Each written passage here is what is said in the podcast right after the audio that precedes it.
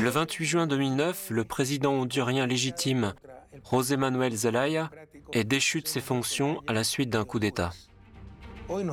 Il nous rejoint dans cette émission pour analyser l'histoire récente du Honduras, qui fait partie de l'histoire de l'Amérique latine, marquée par la déstabilisation et des coups d'État incluant le recours à des méthodes militaires, ce que nous croyions impossible dans l'Amérique latine du XXIe siècle.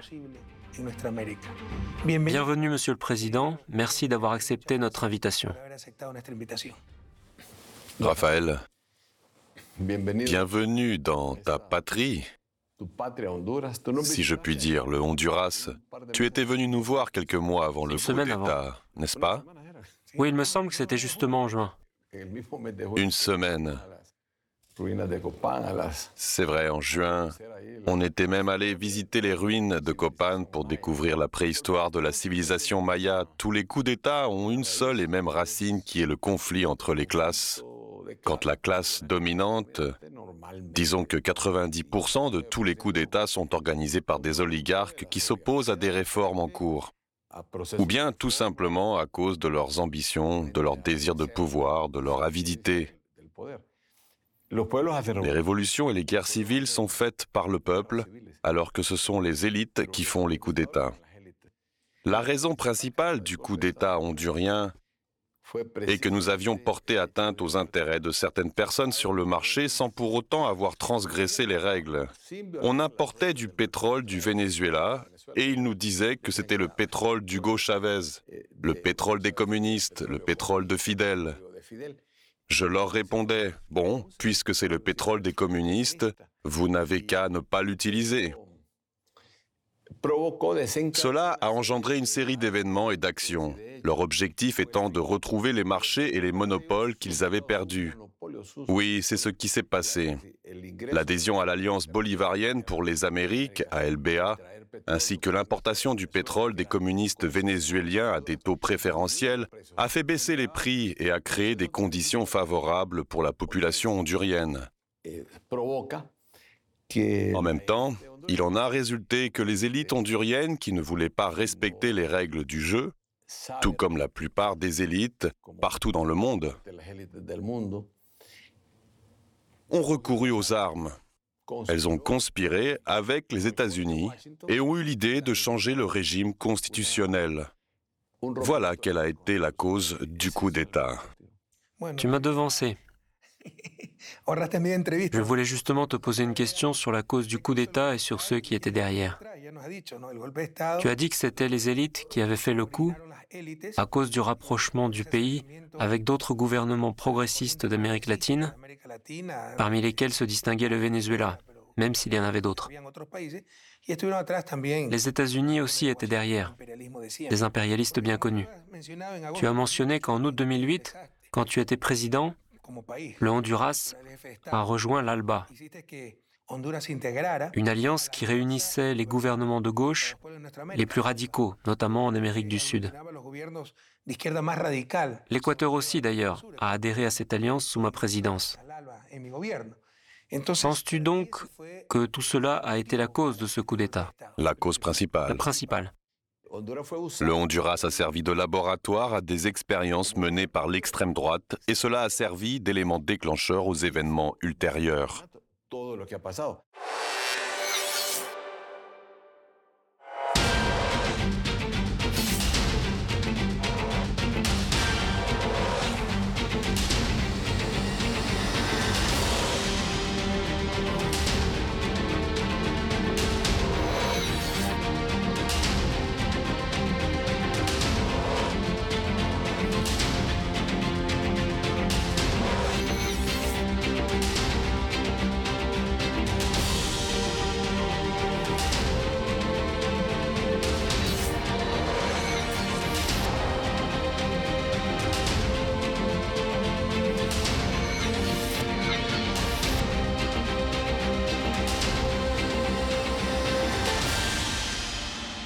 Le prétexte à ce coup d'État, au moins le prétexte immédiat, formel, a été le référendum consultatif que tu as organisé pour demander aux citoyens s'ils étaient d'accord pour convoquer une assemblée constituante pouvant réformer ou modifier la Constitution de 1981 qui demeure en vigueur jusqu'à aujourd'hui. Il est très difficile de changer le système et le statu quo qui n'ont pas donné de résultats au moyen de règles usées.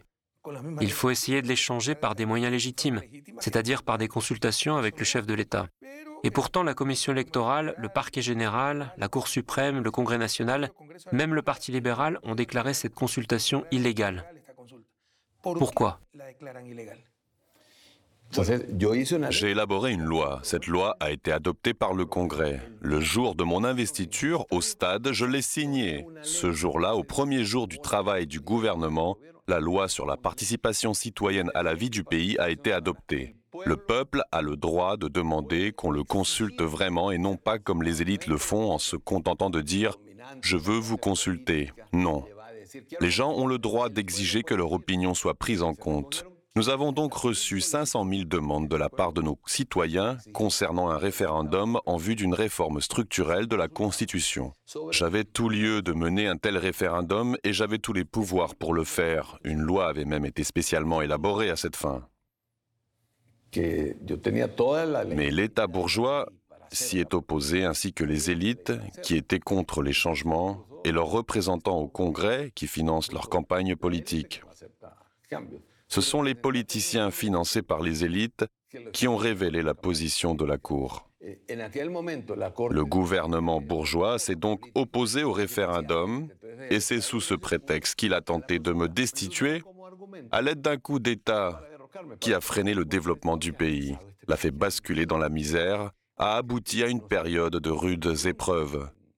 C'est pour cela que la présidente actuelle du pays a été confrontée à une situation tellement grave en arrivant au pouvoir. L'installation d'une quatrième urne de vote n'était pas illégale, au contraire, c'était la mesure la plus légitime, la plus légale, la plus démocratique, la plus juste. C'était une mesure qui répondait aux principes civilisationnels et moraux internationaux et pourtant elle a été rejetée.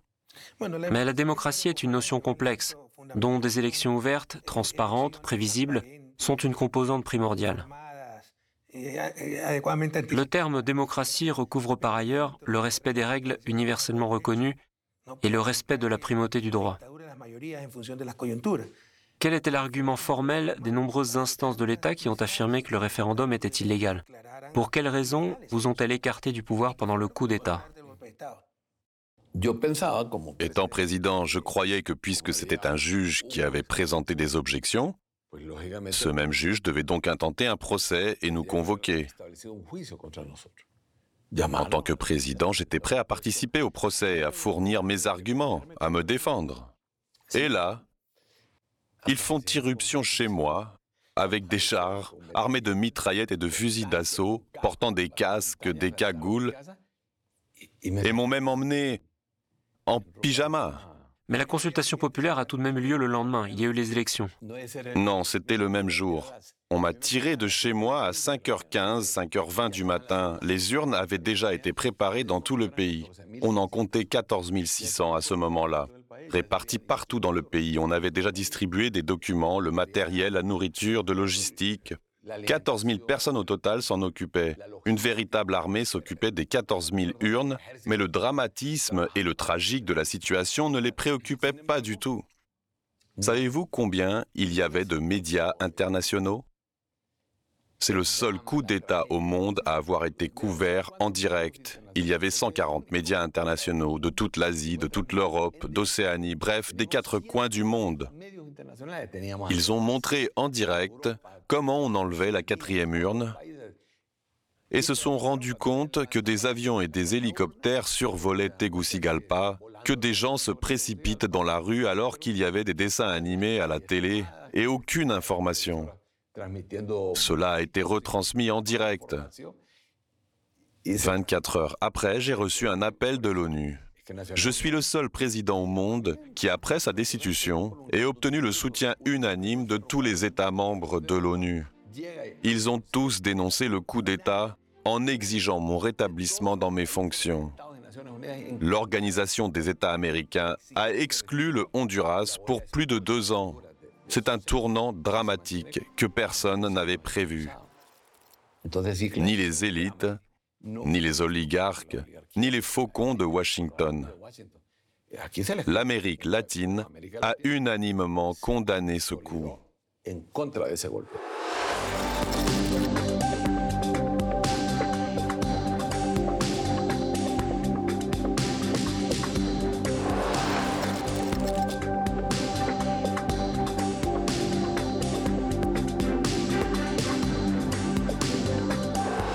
Oui, l'Amérique latine s'y est opposée en faisant front commun. C'est inhabituel pour ce continent. Certes, le gouvernement au pouvoir a tout de suite obtenu le soutien des Américains et de leurs alliés de régions lointaines.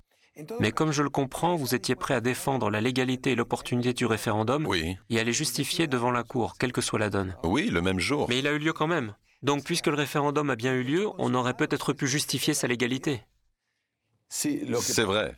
Le problème est que la loi peut être interprétée de différentes manières. Comme nous avions une loi déjà approuvée et qu'un juge s'était prononcé contre un procès, nous avons fait appel. Le fait que le juge ait tranché ne nous empêchait pas d'appliquer l'article de la loi permettant le référendum. À l'époque, tous les meilleurs juristes, les spécialistes en droit et notamment en droit constitutionnel du Honduras, des experts en la matière, sont intervenus. Le juge a partiellement reconnu la légitimité de cette décision. Il y avait des articles dans la loi déjà adoptée qui permettaient le référendum. Et il y a un autre aspect. L'exigence de tenir ce référendum n'était pas juridiquement contraignante. Il s'agissait plutôt d'une consultation, d'un simple sondage d'opinion qui n'engageait en rien le Congrès. Nous n'avions même pas besoin d'installer une quatrième urne le jour de l'élection. Trois urnes étaient obligatoires pour élire le président, les maires et les députés. C'est-à-dire que nous avions installé la quatrième urne à notre gré pour connaître l'opinion populaire et donner la parole au peuple. Mais ce n'était pas obligatoire. Bref, le prétexte pour le coup d'État a été monté de toutes pièces. Tu étais un président très populaire. Tu as réussi à obtenir des succès significatifs en matière de gestion et d'économie, à intensifier le rythme de la croissance, et ce n'est pas tout.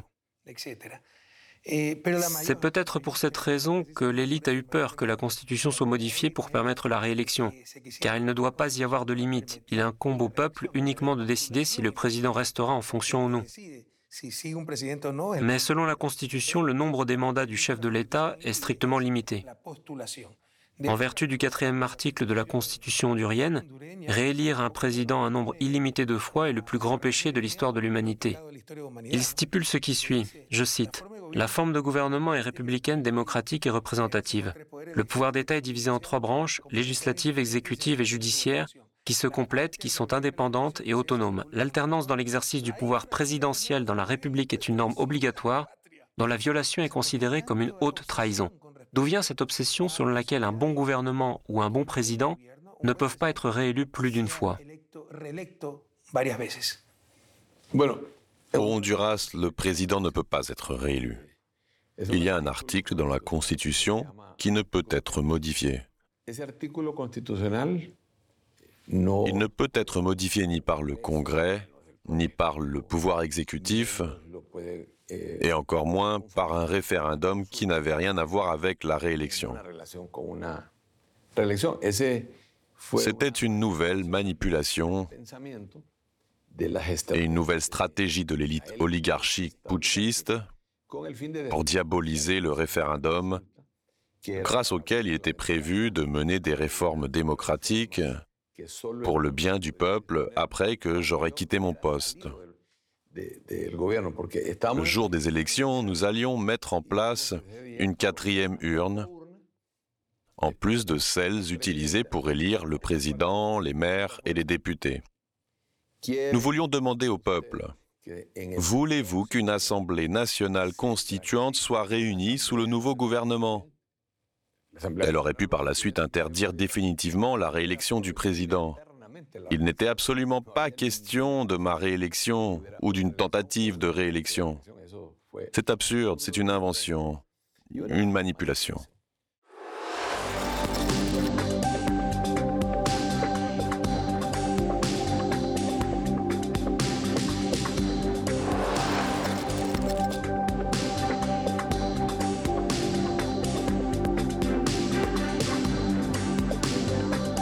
Quoi qu'il en soit, un référendum devait avoir lieu le 28 juin 2009 qui suscitait beaucoup de polémiques et était reconnu comme illégal par certains organes d'État. N'était-ce pas une erreur stratégique de ta part de revenir chez toi au lieu de rester dans le palais du gouvernement, symbole du pouvoir, où tu aurais été entouré par le peuple? Je suis rentré chez moi à l'aube, à 4h30. J'avais été au palais présidentiel, j'étais intervenu en direct sur la chaîne 8 jusqu'à 4h30, essayant de remonter le moral des gens pour qu'ils aillent participer au référendum le lendemain. Je suis rentré chez moi, j'étais mort de fatigue, mais au bout d'une demi-heure, j'ai été réveillé par des coups de feu, des tirs de mitrailleuse. Ils ont fini par enfoncer la porte et ont pénétré dans ma maison. Je me suis réveillé et dehors c'était la guerre. Entonces sí, sí es... Um, eh, me poses des questions de tactique. Mais regarde, j'ai encore un bout de papier qu'on m'avait remis à une heure du matin. On m'avait remis ce petit bout de papier jaune déchiré. Je ne sais pas qui l'avait écrit. C'était marqué. À l'aube, tu seras déporté au Costa Rica. Tu sais ce que j'ai fait de ce papier? Comme j'étais en direct à la télévision, et qu'il y avait des représentants de toute la communauté internationale, des amis du Honduras et des partisans du référendum, y compris des représentants de l'Organisation des États américains, je l'ai lu à haute voix.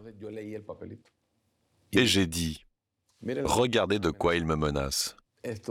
C'était une tentative désespérée de l'élite oligarchique, mais c'était la vérité. Il voulait vraiment m'emmener tôt le matin. Tu me demandes pourquoi je n'ai pas voulu accepter cette réalité. Je te réponds, parce que j'étais dans le déni.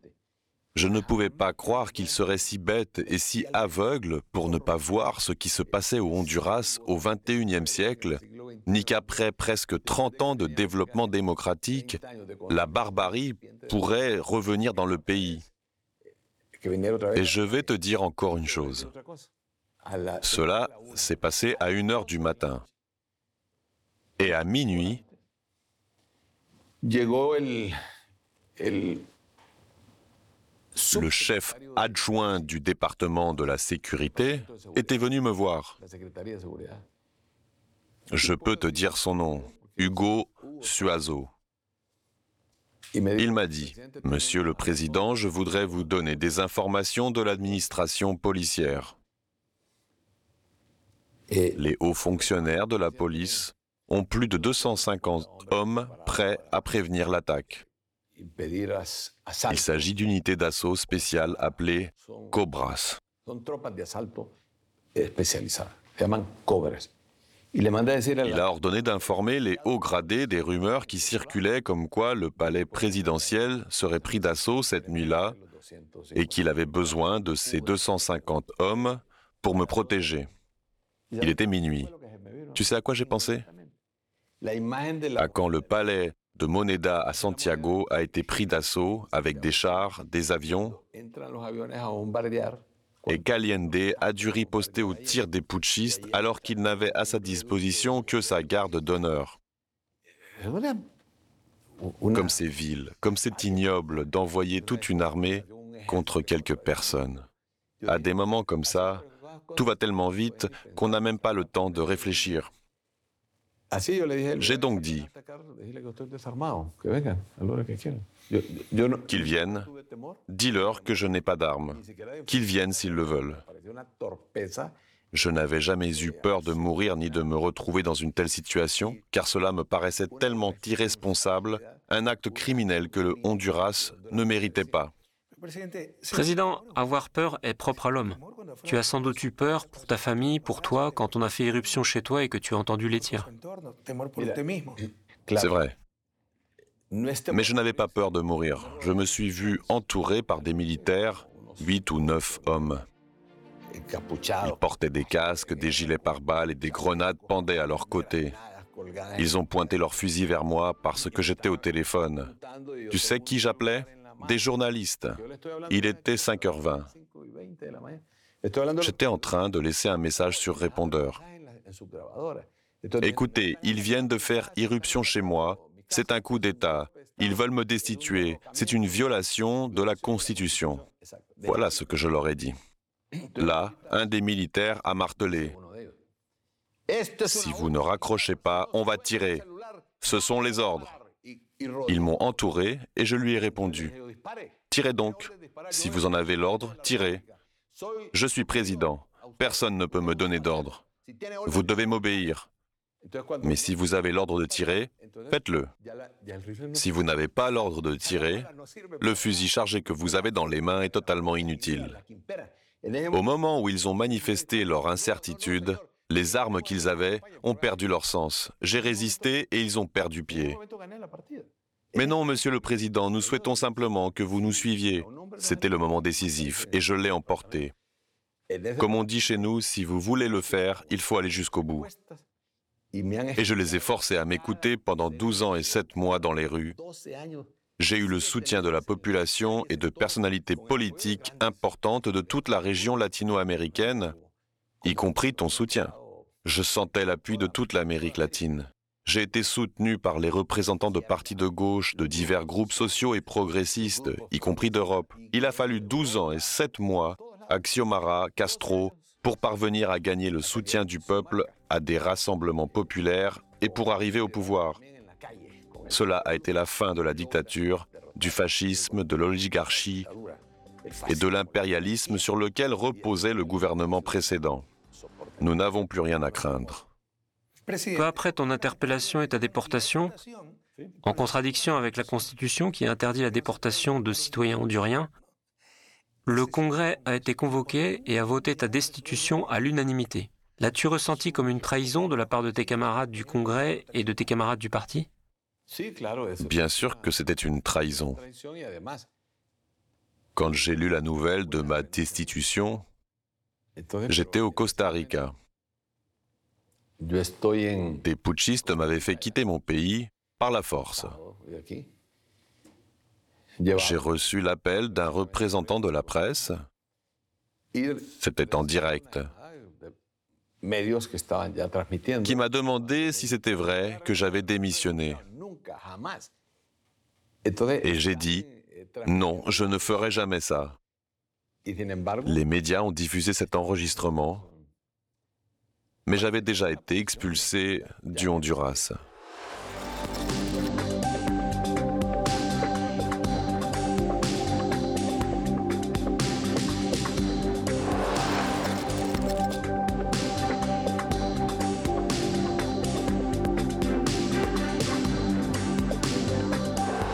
Personne au Congrès ne t'est resté fidèle Si, plusieurs Mais personnes. si la décision du Congrès national était unanime? Pas vraiment. Si l'on regarde les images des caméras de ce jour-là, où l'on voit la salle remplie pour la séance plénière, on voit qu'en fait ce sont des membres du personnel du Congrès qui étaient présents. De nombreux membres du Congrès étaient partis pour Washington. Après le coup d'État, je suis allé en visite à Cuba. Fidel Castro, qui avait environ 80 ans et qui était déjà devenu un leader, un symbole pour la société, m'a demandé Qui sont les gens qui descendent dans la rue? J'ai répondu C'est un combat mené par des représentants des syndicats, des organisations sociales, des peuples indigènes, des travailleurs, des enseignants, des paysans et des sympathisants du Parti libéral dont je suis issu. Par conséquent, le Front national de résistance populaire a été un exemple historique pour les pays d'Amérique latine, car la lutte a duré 12 ans et 7 mois. En outre, ce mouvement a constitué la base du parti Liberté et Refondation, qui promeut aujourd'hui le multipartisme et la démocratie libérale. Et c'est dans ces conditions qu'il a remporté les élections. Leur lutte, leurs efforts et leurs sacrifices n'ont pas été vains. Président, une dernière question. Un autre 28 juin 2009 est-il possible au Honduras? Ils sont déjà en train de faire des projets en ce sens, mais ils échoueront. Car Xiomara Castro dispose d'une force dix fois plus puissante que celle que j'avais en 2009. Certes, ils fomentent des complots, ils intriguent, et ce au plus haut niveau. Ils se préparent car ils ne veulent pas être privés de leurs privilèges. Il en va toujours ainsi en politique. La bourgeoisie ne renonce jamais à ses privilèges d'elle-même. Il faut l'y contraindre. C'est ce que nous faisons. Nous sommes prêts à déployer des efforts pour vaincre, allant de victoire en victoire. 14 ans après, le Honduras jouit de nouveau d'un gouvernement progressiste présidé par Xiomara Castro. Mais qui pourra compenser les années perdues, alléger les souffrances humaines et refonder le pays après de tels bouleversements? Et pourtant, nous n'avons rien à perdre car les pays d'Amérique latine sont en retard de deux siècles et c'est énorme. Dieu fera justice. Bien que croyant aussi, je pense qu'il faut s'efforcer d'arriver à la justice sur Terre. Que le règne de Dieu vienne sur Terre, comme le diraient les théologiens de la libération. Je suis sûr que Dieu a ses messagers. Quant à toi, Président, mon affection, ma gratitude et mon admiration. Chers amis, on se retrouve dans un nouvel épisode de l'émission Conversation avec Auréa. Merci de votre compagnie.